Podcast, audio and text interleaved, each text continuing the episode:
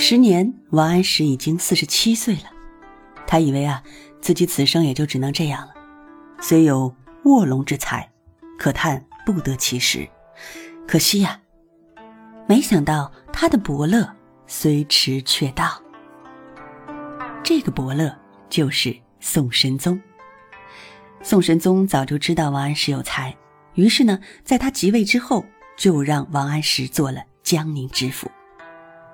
因为宋神宗发现这个位子不好坐啊，他当时深感内外交困，只是他周围都是一堆守旧派，没有一个得力助手，所以呢，这想来想去，他便想到了王安石。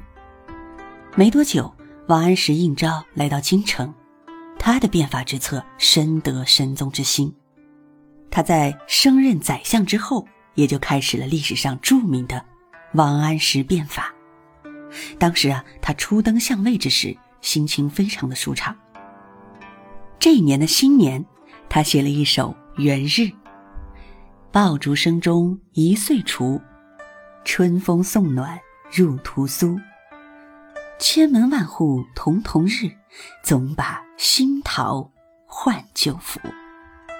这首诗啊，现在的很多小孩都会背诵。正是因为王安石的变法新政有了起色，他春风得意，所以当时一挥而就。但是，变法哪是那么容易的事情啊？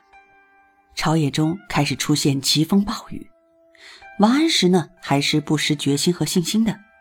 可是，由于变法的阻力太大，就连改革派的内部也有了裂痕。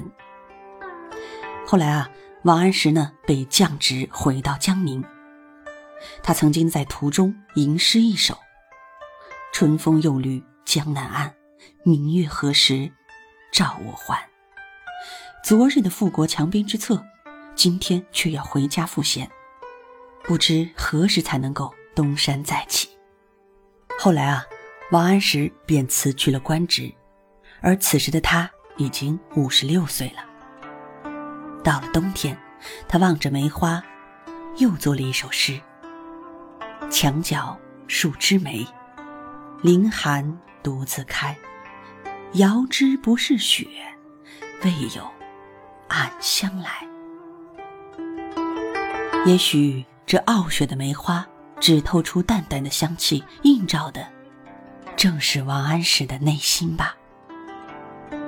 之后，神宗去世。千里马老了，伯乐也不在了。本以为自己不在其位，还有皇帝支撑着自己的理想。可是神宗这一走，他的心彻底碎了。就在宋神宗离开的第二年，王安石啊，也满腔忧愁，郁郁而终。